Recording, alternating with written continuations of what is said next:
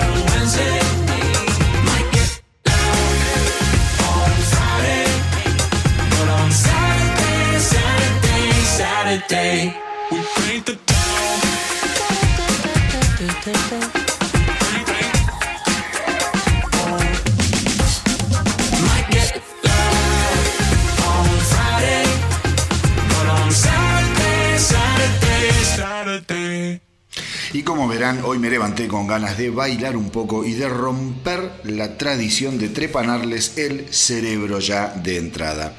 Y fue así que elegí compartir con ustedes lo nuevo de los 21 Pilots, Saturday, un tema que ya la está rompiendo, anticipándose a lo que seguramente será una de las canciones más exitosas del verano boreal que se acerca a pasos agigantados. Y ustedes se preguntarán por qué en un programa que se caracteriza fundamentalmente por ir al hueso en materia de rock and roll, Hoy arranqué con los 21 Pilots y básicamente lo hice porque el tema me encantó, yo no solo escucho rock y cuando una canción está buena, para mí está buena y punto. Pero además, por otro lado, esta elección encierra más que nada el hecho de poner en evidencia el renovado sentido de festejo y relajo que se va despertando a lo largo del planeta, al menos en los países que supieron lidiar con la pandemia como Dios manda. ¿Y qué quiere decir eso de como Dios manda? Y bueno, algo muy simple, vacunar, vacunar y vacunar. Y está claro que aquellos países que han hecho bien las cosas, hoy están viviendo con la esperanza de ver la luz al final del túnel. Y eh, no tengan dudas de que este año una gran parte del mundo va a volver a bailar, a juntarse, a rozar sus cuerpos sin temor a contagiarse de la lepra y a bucear por el océano musical en busca de canciones que los ayuden a volver a pasarla bien. En ese sentido, la canción con la que arranqué el astronauta del rock del día de hoy, es mi modesto homenaje repleto de admiración a todos aquellos estados que se ocuparon de cuidar a la gente y de hacer las cosas bien. Yo sé que el podcast se escucha mucho en varios países alrededor del mundo y quizá alguno de los que esté escuchando esto no sabe eh, aún que el astronauta del rock es un podcast producido y hecho en la Argentina y que Argentina está en este preciso momento, el 23 de mayo, viviendo un nuevo periodo de confinamiento total.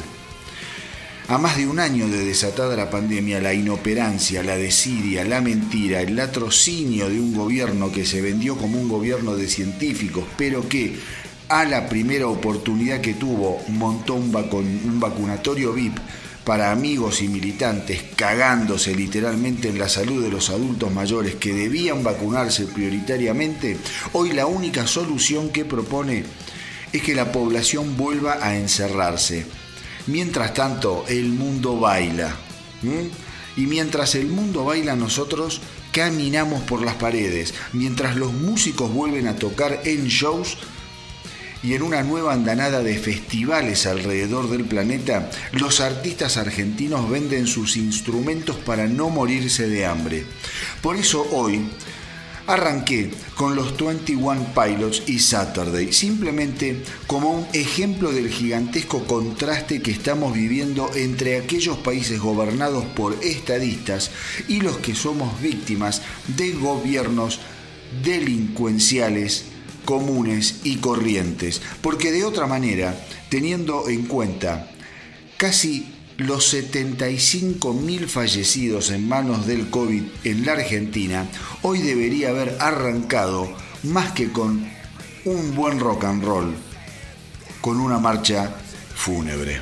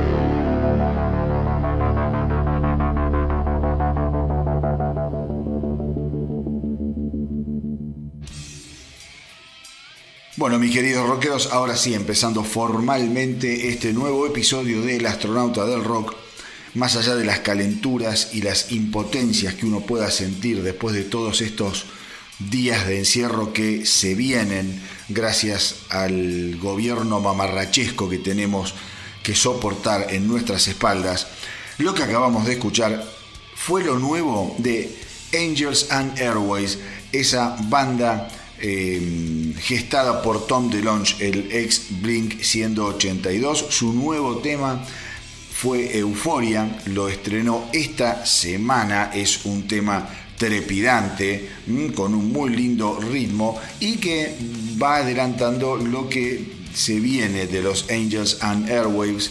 Eh, el trabajo anterior de la banda a menudo se ha sentido como... eh, un poco, digamos, hipnótico y futurista. Y esta última canción tiene un poco más de fuerza. Eh, como verán, tiene unas guitarras muy buenas, tiene un ritmo muy interesante. Y eso es algo que no pasó desapercibido para Tom DeLonge, quien explicó justamente que en un mundo eh, de la música que parece estar ausente de guitarras, eh, angustia y autenticidad, emocional, sintió que ya era importante liderar con una canción que reflejara justo, eh, justamente los días post-hardcore de su juventud, donde el poder de la música crea ese sentimiento que una vez tuvimos cuando éramos adolescentes, donde queríamos romper algo y cambiar el ambiente venenoso dentro de nuestros hogares rotos. DeLonge también dijo que esas emociones eh, nos crean, nos construyen. Esta canción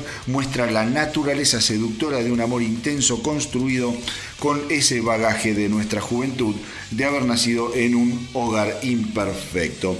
Eh, hay mucho que desempacar de eh, nuestras vidas, por lo que dice DeLonge. Así que comienza a profundizar en la letra para obtener algún tipo de ¿cómo les podría decir?, de desnudez frente a los que escuchan la canción. Como la mayoría de las cosas de Angels and Airwaves, Tom DeLonge también tomó la iniciativa de dirigir el video de la canción. La verdad, una canción que a mí me gustó muchísimo. Lo que hace Angels and Airwaves, eh, te diré que últimamente, últimamente, me está resultando hasta más interesante que muchas cosas de las que hace Blink 182. Una banda que me encanta, una banda que me encanta, pero que bueno, quizá el paso del tiempo eh, y la separación de Tom DeLonge de los, 100, de los Blink 182 hace que justamente el equilibrio que había antes en, en ese trío justamente sufra y Tom DeLonge creo yo que tiene un montón de bagaje musical y creativo que lamentablemente eh, dentro de los Blink, más allá de que son excelentes, excelentes músicos, se siente, yo creo que se siente, yo creo que la formación original de los Blink 182 era realmente, realmente potente y cuando se fue de launch algo de esa potencia se fue perdiendo. Otros que estuvieron de estreno esta semana fueron los Monster Magnet. Ustedes no sé si se acuerdan que yo les había hablado de que ellos estaban grabando un álbum de covers. Acá habíamos escuchado un- una canción, un adelanto, el primer simple. Y bueno, finalmente salió el álbum. de- que es todo un álbum, justamente como le digo, de versiones. Pero escuchen esto, son versiones no de los clásicos del rock, de los clásicos que uno ya conoce, qué sé yo, no te hacen una canción de Led Zeppelin, otra de Black Sabbath, no. No, no, no, no, no. Los tipos se metieron en una época de lo que era el proto heavy metal o el proto hard rock y de ahí comenzaron a extraer las canciones y armar el set y que terminaron componiendo el nuevo disco de los Monster Magnet. Eh, básicamente cuando la banda, cuando la banda eh, se baja del avión después de eh, girar por Europa sosteniendo y promocionando esa gira que fue Power Trip eh, en febrero del 2020, los tipos un poco se dan cuenta que habían tenido más culo que cabeza, porque ya la pandemia estaba haciendo de las suyas por Europa, había muchos países que se estaban cerrando y se dieron cuenta de que ellos habían zafado, que no habían eh, contraído la enfermedad y tuvieron que asumir tuvieron que asumir que todo lo que tenían programado para hacer en Norteamérica a partir de esa gira por Europa, de pronto se vio, obviamente, eh, en la nada. Tenían que comenzar una gira, como les digo yo, por los Estados Unidos de unas tres semanas que, bueno, quedó suspendida porque obviamente eh, se desató el drama del COVID.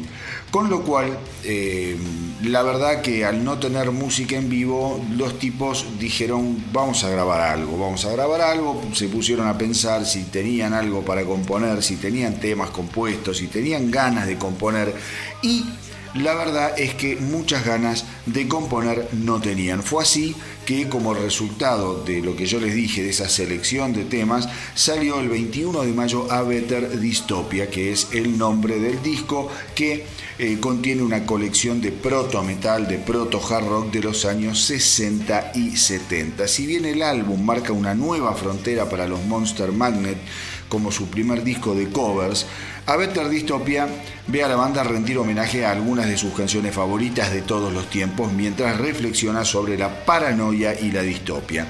Eh, dicen que estar realmente, realmente emocionados. Y yo creo que una de las canciones más lindas, más lindas que tiene el disco, es un disco interesante, es un disco oscuro, eh, pero como les digo yo, eh, siempre con esa onda tan particular, eh, tan particular que tienen los Monster Magnet. Y Monster Magnet, para aquellos que no los conocen, es una banda, se podría decir, neopsicodélica, de heavy neopsicodélico. Es realmente espectacular cómo instrumentan, cómo logran un sonido denso, cómo logran un sonido que tiene una potencia que te encandila. Les decía que una de las canciones más, más lindas de este álbum es Motorcycle Straight to Hell de los Table Scraps. O sea, fíjense que son todas bandas, o sea, son canciones y bandas que uno mucho no conoce, eh, que son muchas veces bandas que hacían una especie de garage punk o de garage eh, heavy metal, antes de que el heavy metal fuese lo que hoy todos conocemos. Justamente los Monster Magnet dice, todos tuvimos, estuvimos de acuerdo en que nos aburriríamos muchísimo dentro eh, de este encierro y los Monster Magnet no teníamos demasiadas ganas de escribir y de componer, pero sí de trabajar en cualquier cosa, ya que eso sería mejor que tirarnos en un sillón a ver las noticias repletas de eh, conteos de muertos, enfermos, en fin, de todo lo que ya vivimos alrededor del mundo. Entonces, un poco eh, la idea surge eh, al recordar los temas de la infancia de los Monster Magnet, de los integrantes de los Monster Magnet, allá de finales de los 60, principios de los 70. Obviamente toda esa música que los fue nutriendo no eran éxitos populares de la época, como yo les dije recién, sino que eran una, una especie, como dicen ellos, una lista de reproducción de una cuarta dimensión, de una oscuridad musical en su mayoría extraídas de esa época extraña que precedió al rock, al heavy metal, al reggae y a la disco. Digo, a Better Dystopia cuenta con 13 geniales canciones, traten de escucharlo, yo lo estuve escuchando este fin de semana, me gustó muchísimo la propuesta, el primer tema, escúchenlo, que es una digamos, eh, dura un minutito y pico y ya es un tema que es perfecto para empezar el disco porque no es en sí una canción que vos digas, uy, mirá, tiene... No, es más que nada como una especie de impas musical, de preparación, de calentamiento musical que te parte la cabeza. La verdad, a mí fue un disco que me gustó mucho, me resultó muy interesante, así que nada se editó lo nuevo de Monster Magnet y vamos a escuchar ahora esa canción que a mí me encantó, Motorcycle Straight to Hell.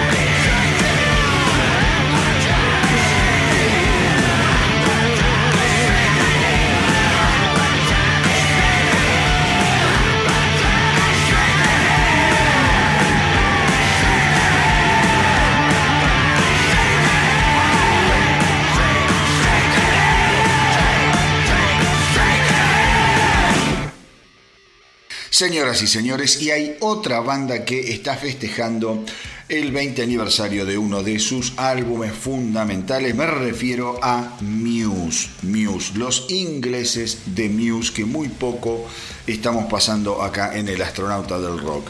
Eh, se cumplen 20 años del álbum Origin of Symmetry y eh, van a hacer una edición especial remixada, en fin, para festejar justamente eh, a este álbum que los hizo romper un poco el cascarón del éxito y la fama, eh, fundamentalmente por lo que es Inglaterra y también por lo que fueron el resto de los países de Europa. Para Origin of Symmetry 20 aniversario remix, la banda trabajó en estrecha colaboración con el productor Rich Costly, eh, que eh, revisaron junto a él el material y encontraron un sonido más abierto, más dinámico y menos homogéneo que lo que era el sonido eh, original de aquel fenomenal álbum. Como resultado, los fanáticos nos vamos a encontrar con una instrumentación más completa, ya que ciertas pistas que anteriormente estaban enterradas o silenciadas en la mezcla que se conoció ahora pueden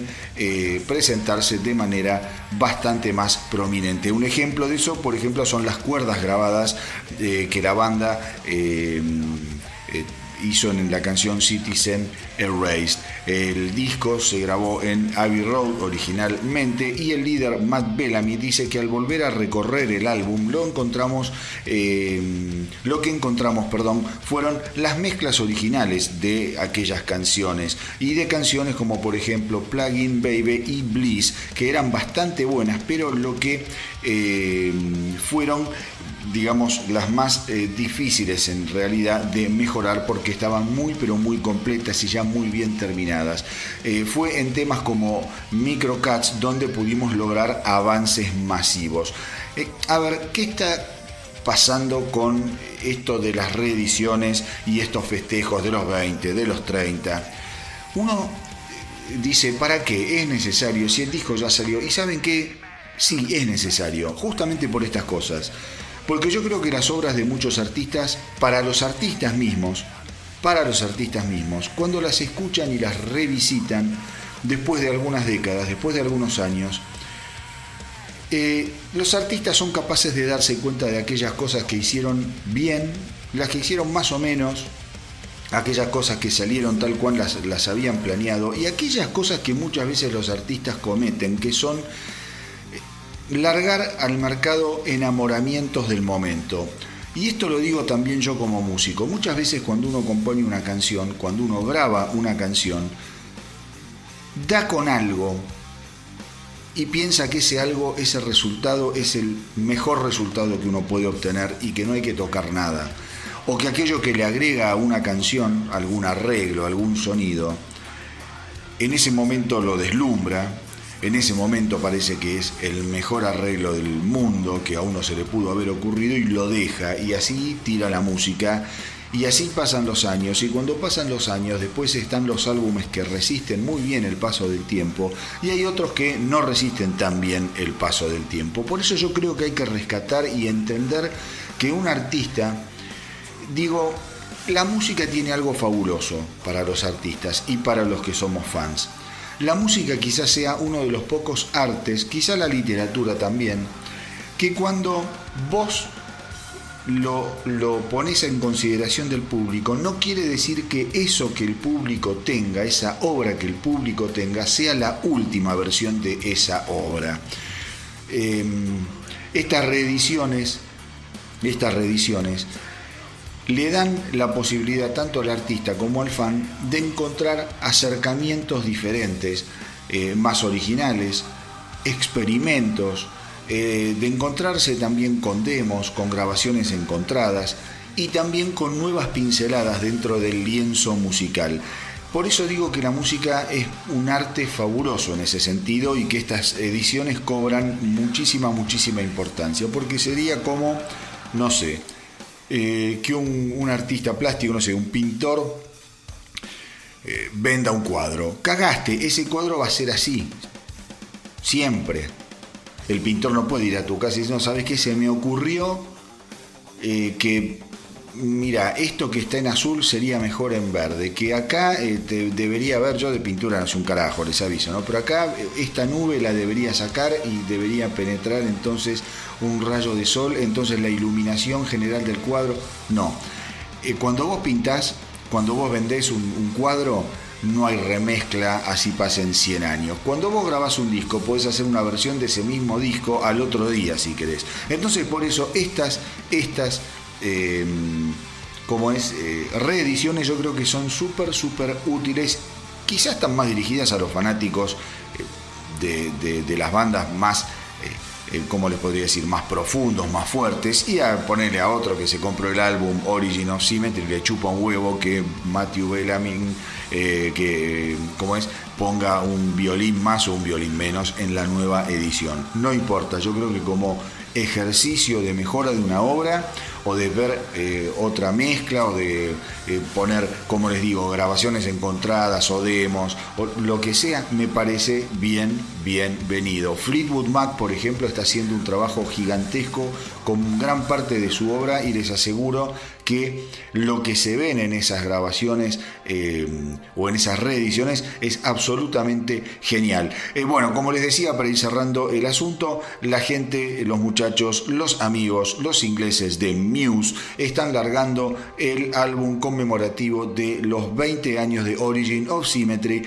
ese álbum que realmente lo llevó a otro nivel en el Reino Unido, llegando al puesto número 3 en la lista de álbumes y luego la explosión en los Estados Unidos llegaría eh, con un álbum más tarde cuando editan Absolution, aunque, aunque los cortes de Origin of, Symmetry comenzaron ya a generar algo de entusiasmo por el grupo en el mercado americano. Eh, Plugin Baby, Newborn fueron grandes, grandes éxitos y Bliss disfrutó de algo de atención mientras que la banda también llamó la atención con su versión de Feeling Good. Thank you.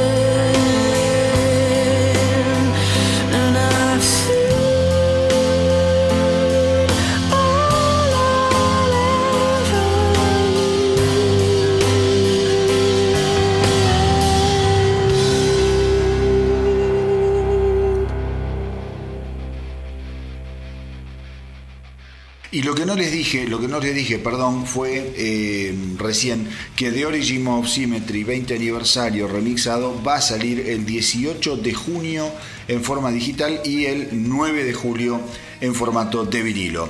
Eh, esta semana, esta semana, hablando de otra cosa, finalmente vio la luz lo nuevo de Pop Evil. Pop Evil es esa banda americana tan pero tan piola para mí que a la hora de hacer música son bastante inteligentes mezclando lo que son los sonidos que pueden ir desde un rock pesado bien potente y extremo hasta una propuesta más emparentada con el pop y el pop rock. Es ideal, es una banda ideal para ser pasada por las FM, cosa que está muy bien, cosa que está muy bien, porque muchos dirán, y pero te pasan el FM, pop evil, y sabe qué pasa negro, está, es muy simple esto. El rock tiene que empezar a ganar terreno en las FM de alguna manera. Y este tipo de bandas, te gusten o no, son las bandas que comienzan otra vez a meter de a poco eh, la propuesta rockera en las radios. Eh, gente súper talentosa. Ya eh, les digo, para mí se trata de una banda súper pero súper flexible. Justamente su nuevo álbum se llama Versátil o Versatile y se convierte así en el sexto álbum de los Pop Evil. Y como les decía, es súper importante pegarle una escuchada porque de entrada los tipos te marcan la cancha con una trompada bien ácida llamada Let the Chaos Range. Y me atrevo a decir que va a convertirse en una de las canciones más festejadas si es que la tocan en vivo. Bien, pero bien eh, estilo topadora, pesadota, linda, moderna. Pero el álbum está repleto de temazos, ya les puedo decir algunos que me gustaron mucho, Set Me Free, Breathe Again es una gran canción, una maravilla de producción y de una precisión interpretativa envidiable. Stronger es otra de esas canciones que seguramente van a sonar muchísimo por las radios, con un tratamiento que por momentos me recordó justamente a los Imagine Dragons con esos coros bien épicos, ideal para lo que yo bauticé como el pop de estadios. El pop de estadios, eh, no sé, capaz debe existir la definición en algún lugar, y no la inventé yo ni mucho menos, pero es un concepto que a mí se me despertó gracias justamente a bandas como los Imagine Dragons, gracias a bandas como quizá en su momento fueron eh, algunos discos de los Kings of Leon. Digo, esa, esa música que sin ser súper estruendosa da para llenar un estadio y que la gente pueda cantar los coros como si se tratase de, no sé, de Motorhead cuando canta Ace of Spades. Digo, esos, esas canciones poperas que generan una empatía con el otro, con los otros 50.000 tipos que te rodean y se produce esa magia de que el estadio estalla.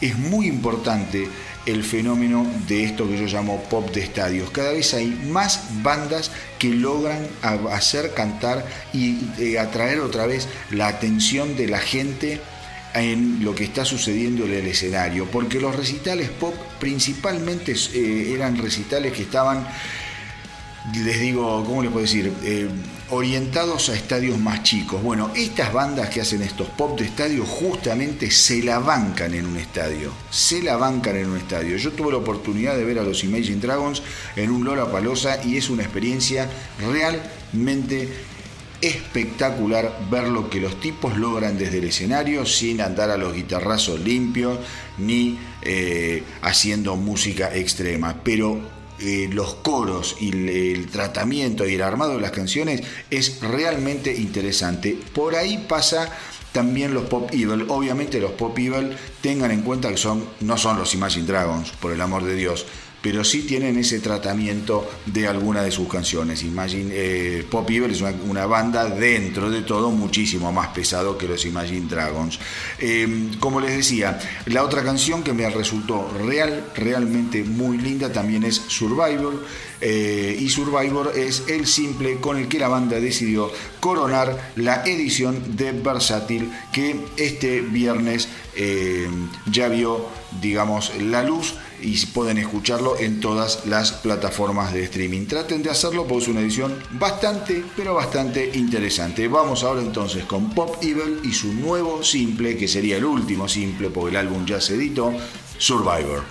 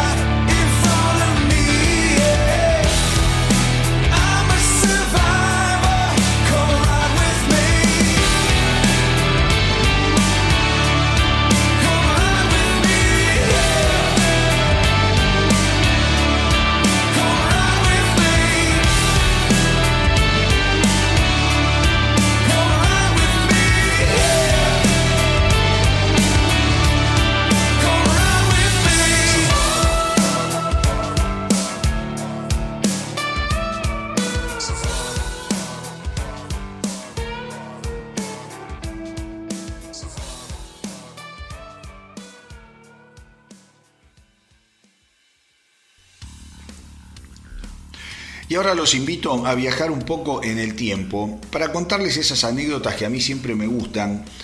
Eh, porque uno, viste, ve a las, a las grandes estrellas, a las grandes bandas del rock y a veces les cuesta imaginar algunas situaciones o cómo empezaron o cómo eran de muy, de muy jóvenes. Allá por el año 1977, principios del 78, cuenta Gene Simmons que eh, fue a ver a los ACDC. Cuando los ACDC todavía estaban eh, muy, pero muy lejos de ser lo que son hoy. Eran una banda que estaban eh, creciendo recién en los Estados Unidos, tocando mucho, tocando en pequeños lugares, ya eran muy eh, conocidos obviamente en Australia, en muchos países de Europa y también en Inglaterra puntualmente, pero digamos que en los Estados Unidos en el año 77 o principio del 78 los ACDC eran una banda creciente pero aún menor, de las bajas o de las pequeñas ligas. Gene Simmons cuenta que estaba en Los Ángeles, fue a un reducto, a un club eh, chiquito a verlos, porque justamente ya empezaba el rum rum de que ACDC era una banda que tenía algo eh, en, su, en su haber que los iba a convertir en la próxima gran revelación. Y fue ahí que los vio en, eh, en un club muy chiquito de Los Ángeles. Gene Simmons cuenta que lo que hizo fue acercarse bien al escenario porque le parecía la propuesta tan contundente que la quería sentir golpeándole en el pecho eh, como eh, tiene que pasar en un buen recital de rock and roll. Como dice Gene Simmons, si vos vas a un recital y te parece que hay demasiado ruido, entonces vos ya estás demasiado viejo, cosa que coincido, cosa que coincido. Así que eh, Gene Simmons se pone ahí al, eh, adelante del escenario, le llamó la atención, obviamente, la propuesta de ACDC y le llamó muchísimo la atención lo que estaba haciendo Angus Young, ese pequeño demonio que no paraba de correr de un lado al otro vestido de escolar eh, y eh, con esa eh, actitud absolutamente electrizante, electrizante. Verlo a Angus Young en aquellos recitales de los 70, si ustedes no lo vieron, si alguno no lo vio, vayan a YouTube y búsquenlo. Angus Young hoy en día se mueve, es un tipo grande, pero cuando era un pibe en los años 70, te partía la cabeza. Verlo a Angus Young tocar en teatros de pequeños colegios, que hay recitales dando vueltas, en pequeños bares, en pequeños boliches. Hay un montón de material de ACDC para ver. Y verlo a Angus Young era una cosa real, realmente impresionante. Se quedó tan impresionado Gene Simmons que eh, obviamente fue al backstage a saludarlos. Dice que todos fueron muy pero muy amables, que eran muy jovencitos, que no podían creer que estaban conociendo a Gene Simmons y que eh, cuando saluda a Angus Young, se sonríe y se da cuenta que no tenía dos eh, dientes frontales, las dos paletas le faltaban. Entonces se quedan hablando, Gene Simmons le dice, miren, el recital que hicieron ustedes es fabuloso, tienen una energía que no se puede creer. Y es así que eh, lo invita a comer algo, a tomar algo eh, en ese momento a Angus Young. Dice, quiero hablar con vos, quiero eh, que nos conozcamos un poco más. Entonces se lo lleva a morfar esa misma noche a Mel's Dinner. Mel's Dinner es un lugar que hoy en día quizás ya no, no es tan, tan conocido, pero que en su momento eran esos bares que estaban abiertos a las 24 horas y que estaba lleno en Estados Unidos de ese, tipo de lugares. Eh, entonces, bueno, las, chicas del lugar, las que atendían, van, saludan a Gene Simmons, que frecuentaba el, lugar este, y eh, dice que eh, Angus se pide una salchicha con remolacha. No quería el pan, quería una salchicha con remolacha. Entonces las minas, viste, que los estaban atendiendo, no entendían muy bien. Y Gene Simmons le dice, bueno, consíganle a mi amigo lo que quiere comer. Quiere una salchicha con remolacha. Entonces, los yanquis son muy estructurados, los yanquis son muy estructurados y obviamente le traen un pancho con remolacha. Porque, a ver, yo les cuento una anécdota personal mía. Nosotros estábamos con eh, un- unos amigos míos en Las Vegas, vamos a un, eh, ¿cómo llama? A un restaurante y pedimos, eh, queríamos tomar champán, pero queríamos tomar mucho champán, no queríamos tomar una copa de champán. Entonces le dijimos, tráeme la botella. No, la botella no, se- acá se toma por, eh, el champán se toma en copas. Bueno, hacé lo siguiente, agarrá un, un vaso de trago largo, un vaso de trago largo y llenalo hasta, eh, cuatro de esos vasos, llenalo hasta el tope, pero esos vasos de trago largo bien anchos. No, no, no, se toma en copas eh, ¿cómo se llama? Eh, chiquititas, en copas chiquititas de champán las finitas. Bueno, entonces tráete, le digo, 8 copas de champán y 4 vasos de trago largo repletos de hielo. Entonces lo que hicieron los tipos me trajeron eso que vos le pedís, entonces los tipos cumplen con cómo sirven las cosas y qué hicimos, obviamente, llegó el- nos trajeron el champán, nos trajeron los, vasos de trago largo, tiramos todo el champán y tomamos en, los en las copas de trago largo y terminamos tomando como se nos cantaba las pelotas. Eso es muy, es muy eh, común que te pase en los Estados Unidos. Los tipos son muy estructurados, entonces cuando Angus pide una salchicha con remolacha, básicamente le traen un pancho con remolacha. Nada, son esas historias, eso- esos detalles que a mí a veces me gusta contarles. Y sucede que Gene Simmons, volviendo ahora a la historia, eh, se cagaba de risa porque al faltarle los dos dientes de adelante, eh, Angus Young estaba luchando con esa salchicha, la mordilla de costado, que pin, que pum. Entonces Gene Simmons dice, bueno, evidentemente estos pibes no se pueden ni garpar los dientes. Dice, vamos a hacer una cosa. Eh, ustedes tienen que ser la banda soporte para una serie de show que vamos a estar haciendo con Kiss. ¿Les interesa? Obviamente eh, les interesó, lo hicieron y lo que dice Gene Simmons, y eso es lo importante, dice que él sentía que ACDC, cuando los vio tocar como también como banda soporte, que ACDC tenía un montón de aspectos en común con lo que había sido Kiss y con lo que era eh, Kiss eh, dentro de lo que es el mundo del espectáculo. Los tipos entendían, ACDC entendía, al igual que Kiss, que dentro del escenario no había límites y que lo único que importaba era entregarse 100% a la gente, dar un show y no ponerse en una postura onda yo soy el artista y te tengo que mirar desde arriba. Y eso fue lo que realmente lo conmovió a Gene Simmons, ver cómo ACDC en su momento quizá de mayor éxito, 77, 78, ¿qué estamos hablando? Ahí estábamos con Gun, los discos ya solistas de ellos cuatro, era una máquina de hacer dinero, eh, Kiss. Eh, entonces a él le impresionaba eso, ver cómo entre una banda que recién estaba empezando, con un hambre que se caían a pedazos, a pesar de no tener dientes, tenían mucho hambre y mucho mundo que masticar, tenía mucho en común con Kiss que ya te había conquistado gran parte del planeta. Dice además Gene Simmons que después de darse de, de dar la vuelta al mundo con un montón de bandas soportes, aún hoy en el año 2021 considera considera que la mejor banda soporte que tuvo Kiss en toda su historia fueron justamente aquellos joven, eh, jovencísimos ACDC del año 77-78. Una anécdota que me pareció muy eh, entretenida, interesante y que yo la desconocía. Y en otro orden de cosas, ya para ir cerrando las noticias sobre el mundo quisero, les digo que la banda anunció finalmente que van a comenzar la pata de la gira europea que tenían suspendida el primero de junio del 2022 en Dortmund, Alemania, y que va a concluir el 21 de julio en Ámsterdam, en los Países Bajos.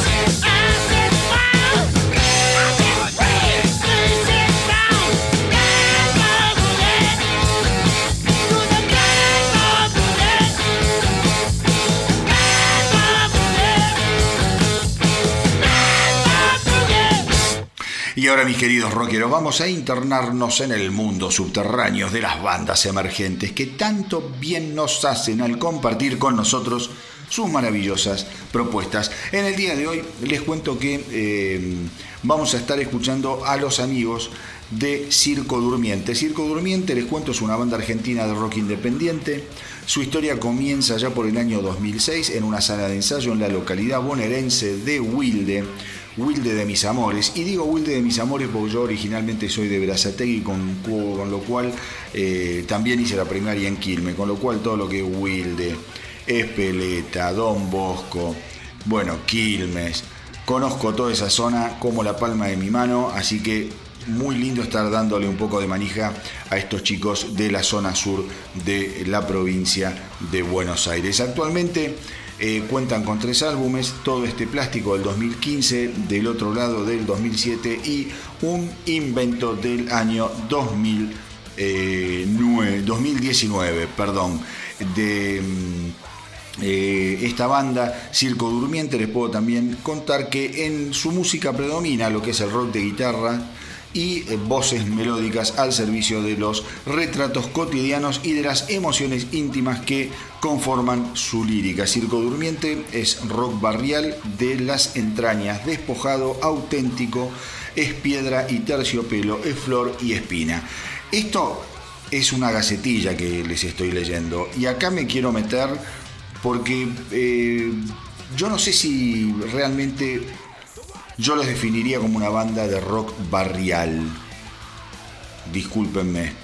Creo que está mucho más allá de lo que se conoce como rock barrial.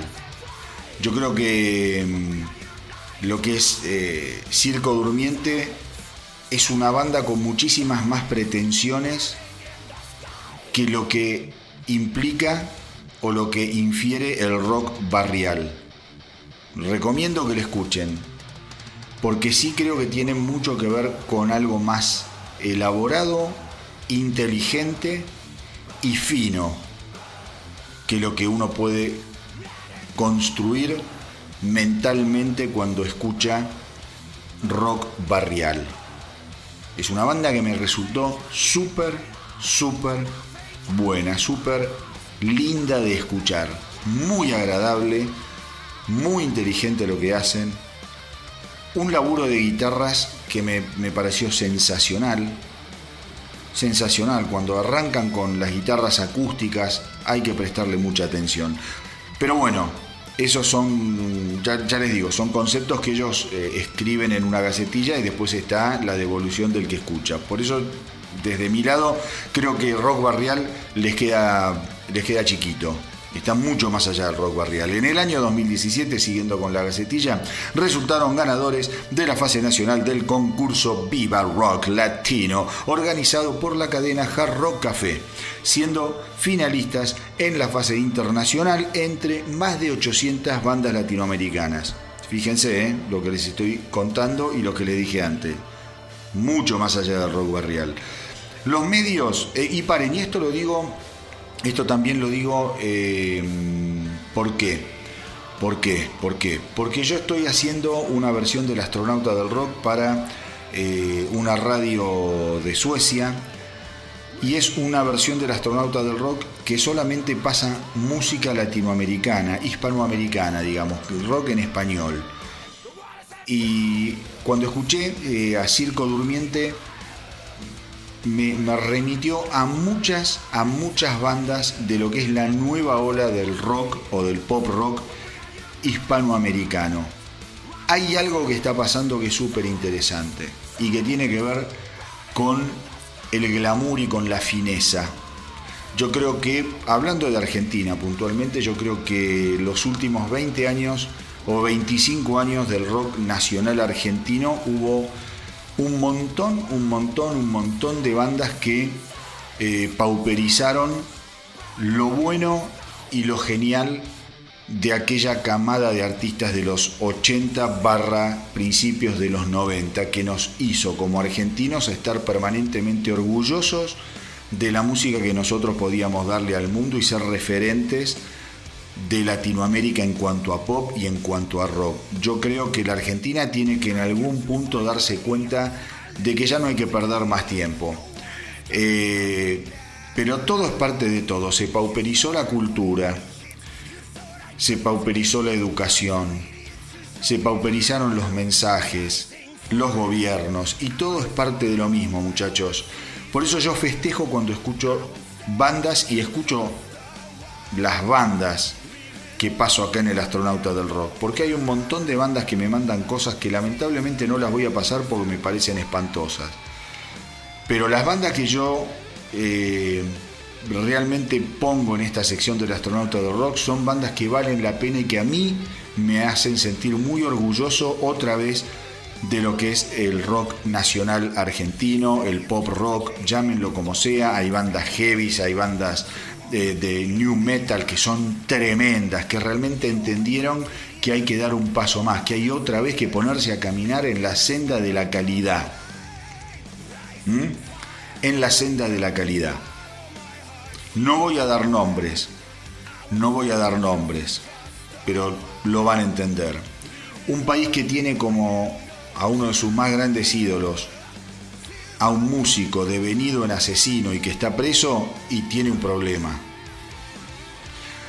Un país que tiene como ídolos del rock a una banda bengalera que provocó uno de los más grandes desastres del rock internacional, está en problemas. A eso me refiero con la pauperización de las propuestas del rock nacional. Entonces yo cuando escucho bandas como Circo Durmiente me saco el sombrero. Me saco el sombrero.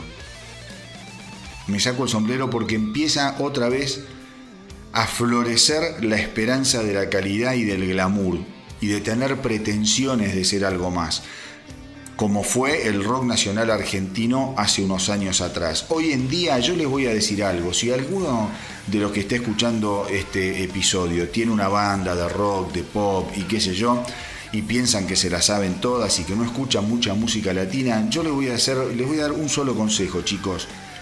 Vayan a Spotify y empiecen a escuchar lo que está pasando en el rock mexicano. ¿Mm? Escuchen eso y después hablamos. Escuchen lo que está pasando en el rock uruguayo, en el rock chileno. Me atrevo hasta a decirles en el rock peruano, ecuatoriano. Hay bandas que nos están sacando años luz en cuanto a la propuesta musical. Por eso insisto, cuando yo leí recién lo de rock barrial, digo, no, acá hay algo, hay algo que, que- les, tengo, les tengo que decir a los chicos que están escuchando el, episodio de hoy y, y principal, principalmente a los eh, chicos de Circo Durmiente, están más allá. Y no hay que tener miedo de estar más allá en la propuesta y de venderse y de darse a mostrar con esa arrogancia de saber que uno puede hacer una propuesta que esté más allá. Porque la Argentina, aunque hoy nos quieran hacer pensar de que es de que la Argentina es el último basurero del mundo, no lo somos. Culturalmente la Argentina siempre estuvo por encima de la media. Hoy no lo está en un montón de aspectos. Yo creo que gran parte de la responsabilidad de los artistas y de los que difunden artistas es volver, es volver a poner la vara bien alta, porque podemos. Y musicalmente la puta madre. Musicalmente de este país salieron los abuelos de la nada, Spinetta, Charlie García, Soda Stereo. ¿Dónde mierda hay un calamaro en Latinoamérica? Son todos argentinos. Entonces nada, hago este paréntesis eh, mientras les estoy contando la historia de Circo Durmiente, una banda de Wilde que me encantó. Y lo hago porque justamente me gustó tanto la propuesta que me dispara un poquito esas ganas de seguir escuchando el tipo de bandas que estoy escuchando a raíz de todo lo que me están mandando eh, a través de, de las redes del astronauta para volver para poder ser difundidos acá en el astronauta del rock. Apuntemos alto. ¿Mm? Si los que nos gobiernan, sean del partido que sea, se quieren disparar el pie, nosotros disparemos al cielo, hermano. Disparen al cielo. Como dicen los yankees, the sky is the limit. Hay que mirar siempre más arriba. Pero bueno, siguiendo con eh, la historia de eh, eh, los chicos de Circo Durmiente. Los medios más destacados en donde han tenido difusión son eh, la Radio Omega 98.3, Vorterix, RQP, eh, pero tienen rotación constante en las radios locales de Buenos Aires y varias ciudades de todo el país e inclusive en el exterior como México y Uruguay. Mirá, lo que te acabo de decir, va por ahí muchachos, va por ahí. Escuchen lo que está pasando en México y en Uruguay. Se nos cae el culo a pedazos de la vergüenza.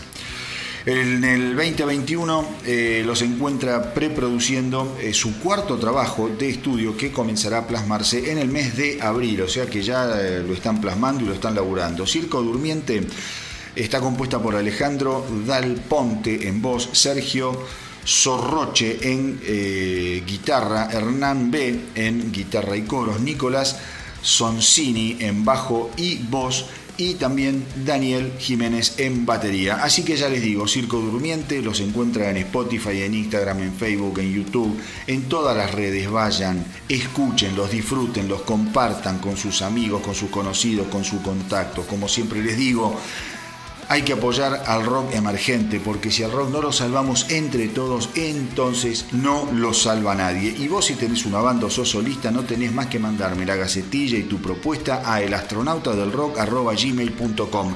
elastronautadelrock.gmail.com Y desde acá les voy a dar una mano, como siempre, en todo lo que estén haciendo. Y ahora vamos con Circo Durmiente y su genial simple de difusión, Terco.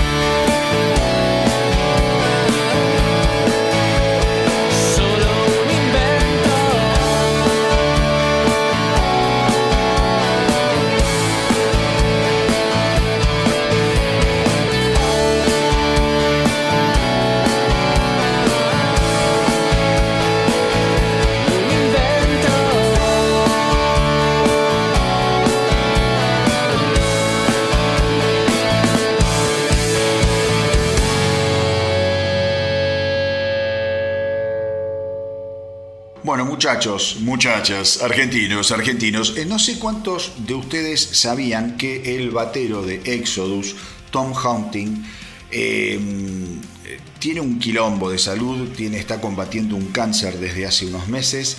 La noticia se conoció hace relativamente poco, cosa que causó muchísima preocupación. Es un carcinoma de células escamosas del estómago.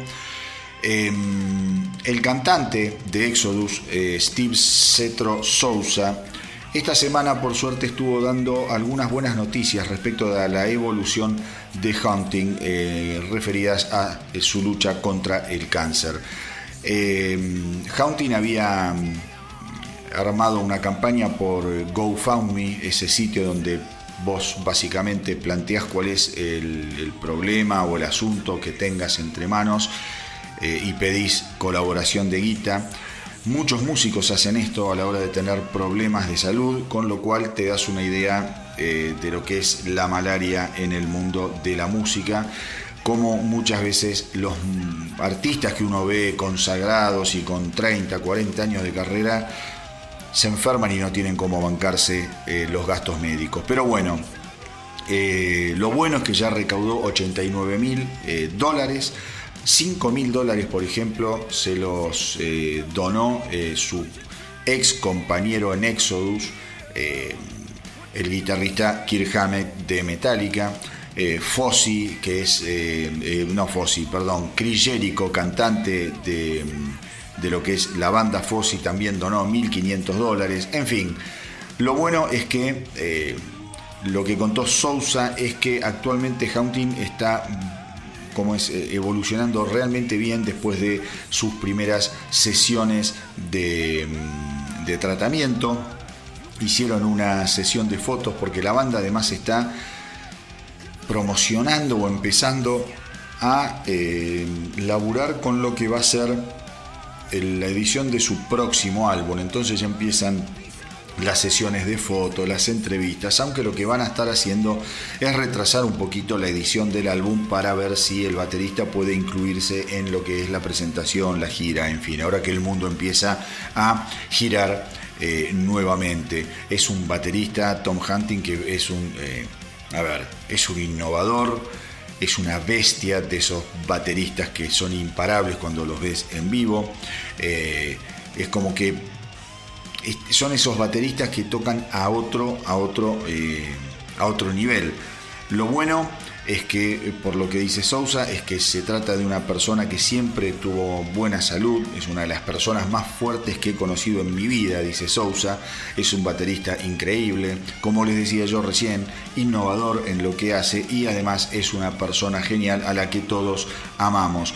Eh, Sousa, por otro lado, Dice, no quiero entrar en detalles porque él es una persona muy reservada en este tipo de cosas y realmente no quiere que se hable de eso. Solo quiero que sepan que lo está haciendo muy pero muy bien y él se ve muy bien y su actitud es perfecta y todos los que los rodean somos muy positivos al respecto de la evolución de la enfermedad y eso es todo lo que puedo, eh, todo lo que puedo decir. Haunting tiene 56 años. Eh, reveló el diagnóstico en un comunicado emitido el 13 de abril, como yo les decía, hacía muy poquito.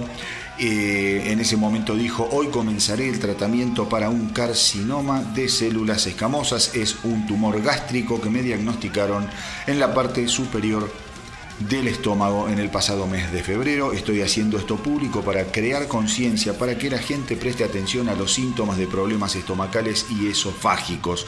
Si persisten, por favor, vayan a que los revisen. No voy a ser tímido al hablar de esto. Siento que si puedo ayudar a alguien con lo que he aprendido o si alguien tiene información para compartir conmigo, es beneficioso para todos. Cuando eh, podés nombrar al enemigo es empoderador y estás a un paso más cerca de matarlo. Eh, así que bueno, después de que Haunting hiciera público el diagnóstico, el guitarrista Gary Holt dijo que la banda retrasaría el lanzamiento del sucesor eh, de su último álbum, eh, Persona Non Grata, va a ser el nuevo álbum de los Exodus y para que cuando Tom lo derrote a este enemigo que tiene en su interior, vamos, eh, todos vamos a volver a salir a la ruta para poder presentarlo. Así que nada, desde acá, el astronauta del rock, cada vez que eh, tenemos estas noticias de mierda de algún músico que la está pasando mal, contribuimos con saludarlo, con tirarle buena energía. Supongo que todos los que están escuchando y que son amantes del heavy, del trash, del rock, van a hacer lo mismo, tirarle una fuerte, fuerte dosis de energía a Tom Hunting para que pueda vencer esta enfermedad que le está rompiendo las pelotas.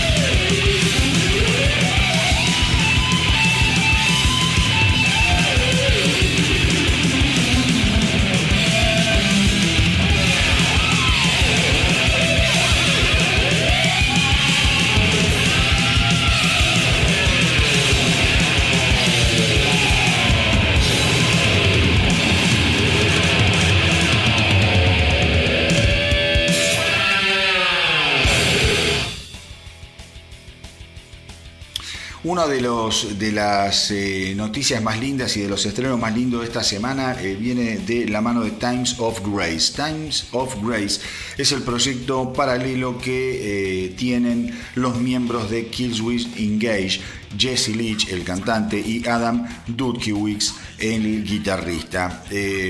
a ver. Ellos acaban de lanzar el simple The Burden of Belief el 21 de mayo. Les aseguro que es una canción, la vamos a escuchar ahora, pero es una canción espectacular. Y los músicos, eh, digo, lo que trataron de hacer entender es que Times of Grace eh, está por lanzar su segundo álbum y que va a tener mucho, mucho eh, de diferente con lo que fue el primer álbum de ¿cómo se llama? The Times of Grace, aquel The Hymn of a Broken Man del 2011. Porque aquel álbum, ellos dicen, mira, era obvio, iba a tener una impronta de, demasiado parecido a lo que era el estilo de Killswitch Engage, mientras que este segundo, este segundo álbum realmente no se encuentra eh, habiendo dado con el sonido que nosotros queríamos dar a nivel originalidad y diferenciación de lo que hacemos con nuestra banda eh, de origen, con nuestra nave nodriza. Eh, los planes de la de la banda son lanzar un álbum completo y un EP también por separado. en cuanto a lo que son los estilos musicales, afirman que es una mezcla de estilos eh, musicales, definitivamente hay algo de ese tipo de música que tiene que ver con las raíces blueseras, hay mucho blues, debería decir, por lo que mm, asegura la banda, pero también ese blues viene vestido con distintas ropas y de diferentes formas. Yo diría que hay una mezcla de un toque de algunas vibraciones muy fumetas, dice justamente Leach. Eh, así que imaginémonos de cómo vendrá la mano. Los dos tipos se deben haber sentado con algunos facitos a componer y después a grabar. Definitivamente dicen que hay un toque de eh, lo que sería el post-metal, el metal atmosférico, guitarras con mucho delay y espacio con graves, grandes y pesados materiales de lo que es el movimiento más tranquilo y más lento del rock and roll. Dice, hay más rock and roll, hay más rock indie esta vez y no tanto Killswitch Engage. Eh, creo que la dirección a la que nos estamos eh, dirigiendo eh, y por la que habrá dos lanzamientos. Este primer lanzamiento queríamos asegurarnos que realmente no tuviera esa vibra pesada de nuestro primer disco. O sea que vamos a ver lo que pasa con el primer lanzamiento que va a ser el álbum y eh, después el EP. Yo no sé si tendrán los dos la misma onda. Aparentemente el LP va a tener un sentido bastante diferente a lo que hacen en Killswitch. Eh, recordemos que The Hymn of a Broken Man fue lanzado en enero del año 2011, 2011 vendiendo 10.000 copias y llegando a lo que es el puesto número 44 dentro de la, eh, de la Billboard.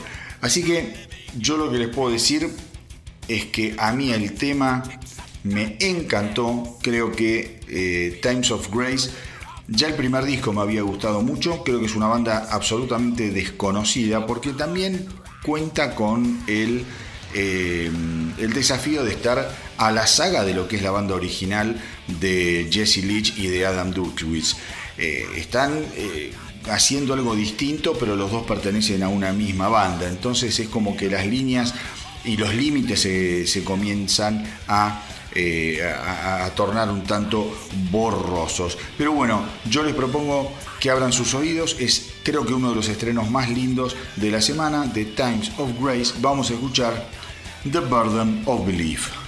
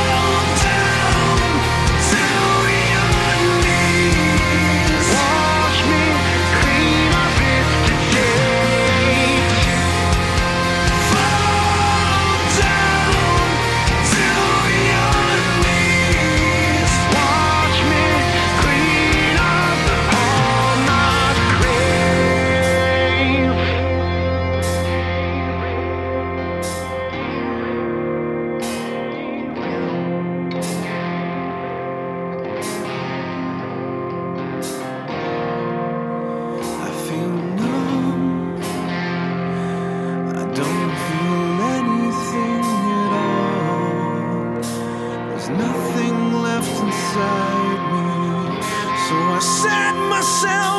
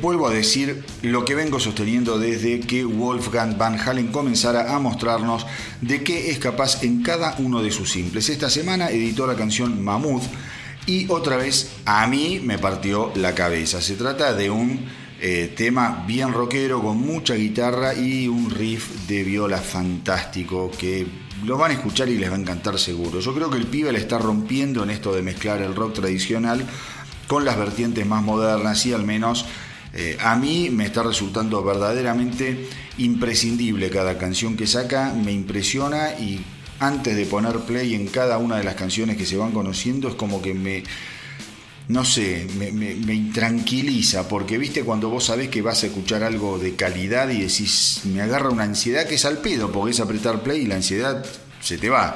Pero cuando me entero de que Wolfgang Van Halen va a dar a conocer una canción, enseguida me entusiasmo.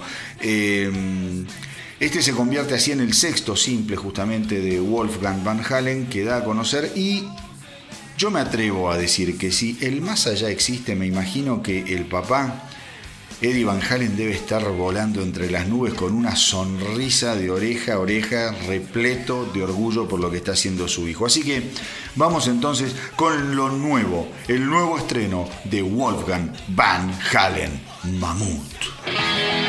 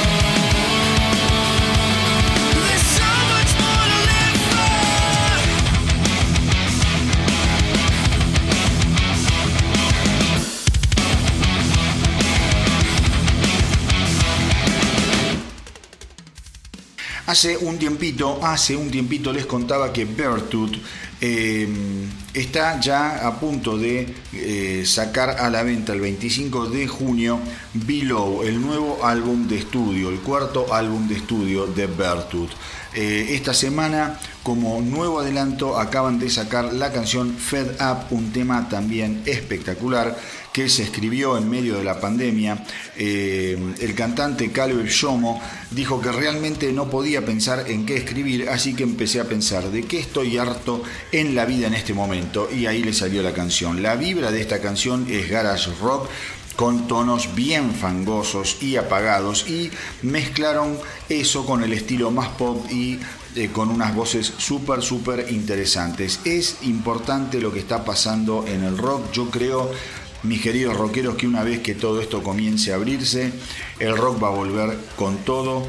Yo les recomiendo, les recomiendo que investiguen un poco lo que está pasando con los festivales de rock a nivel eh, mundial. Mundial, les estoy hablando de Estados Unidos y Europa, básicamente, que son los lugares que han hecho más o menos las cosas bien. Hay festivales de rock a patadas, festivales de punk a patadas. Digo, se está abriendo el mundo nuevamente a una normalidad rockera que como yo vengo sosteniendo, creo que fundamentalmente le va a venir muy bien al rock en sí mismo, al rock en sí mismo, a ese rock que muchos quieren matar. Así que nada, les quería contar esto que Bertut ha lanzado la canción Fed Up, el nuevo adelanto de lo que será su próximo álbum que llegará el 25 de junio y que se va a llamar Below. I'm so fed up, I've had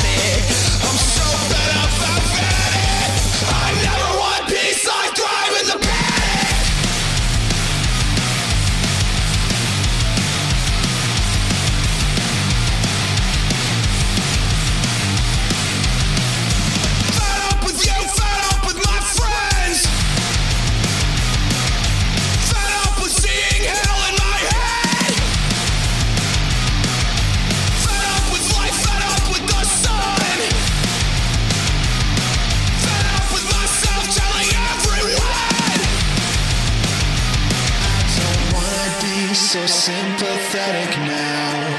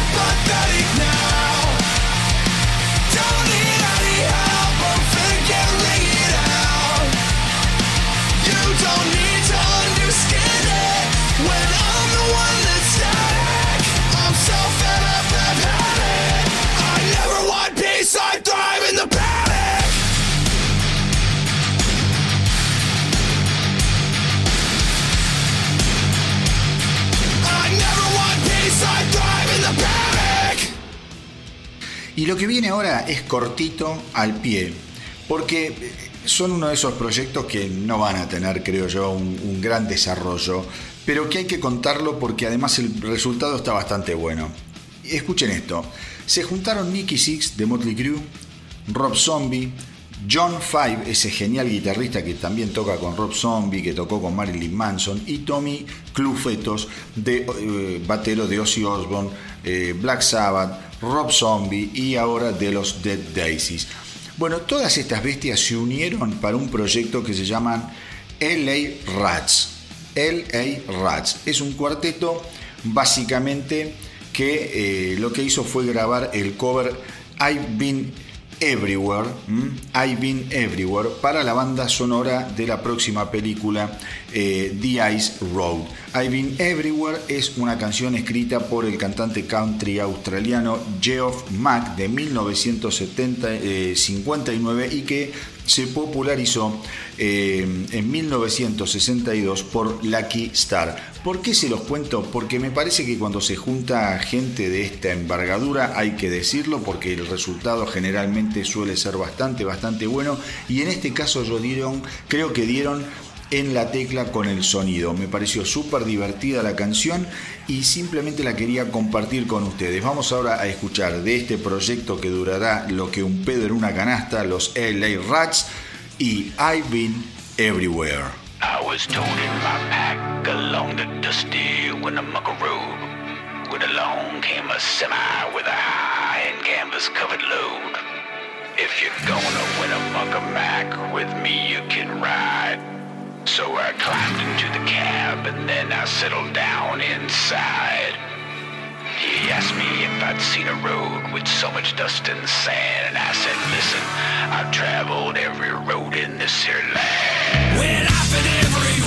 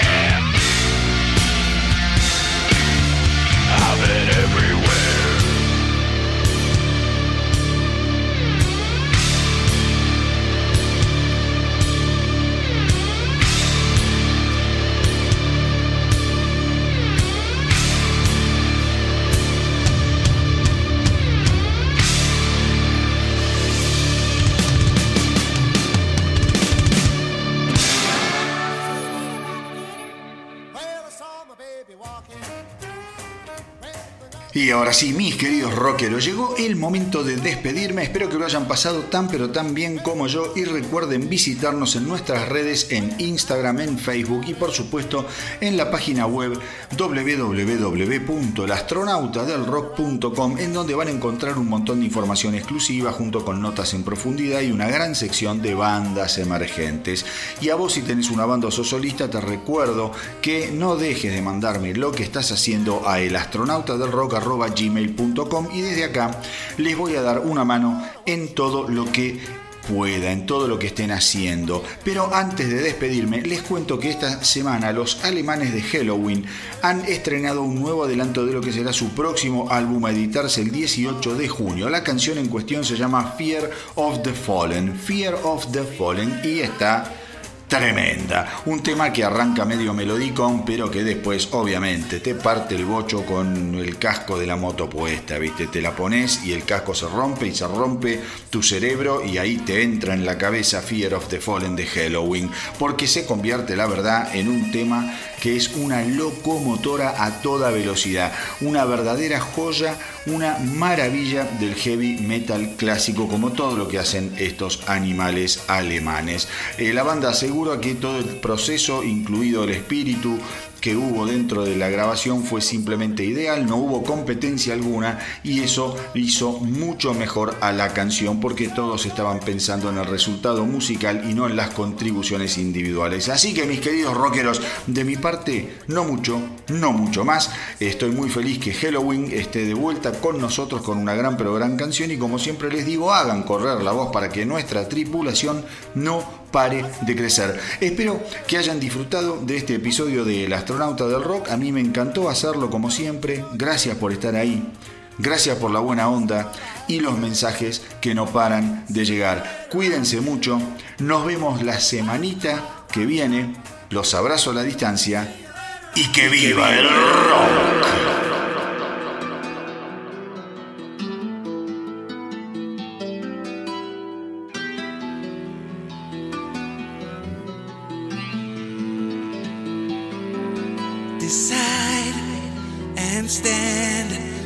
Your ground, my friend. Refuse, and your fall goes hand in hand. Decide, decide, decide.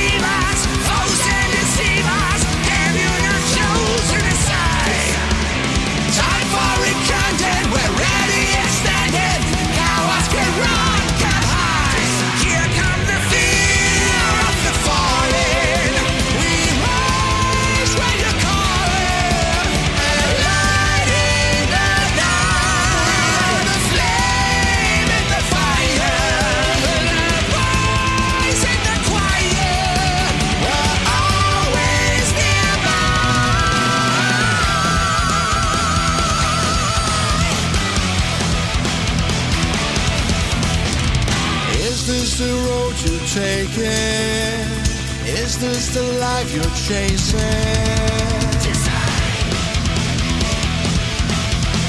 Is this your own heart beating? Is this you who is feeling?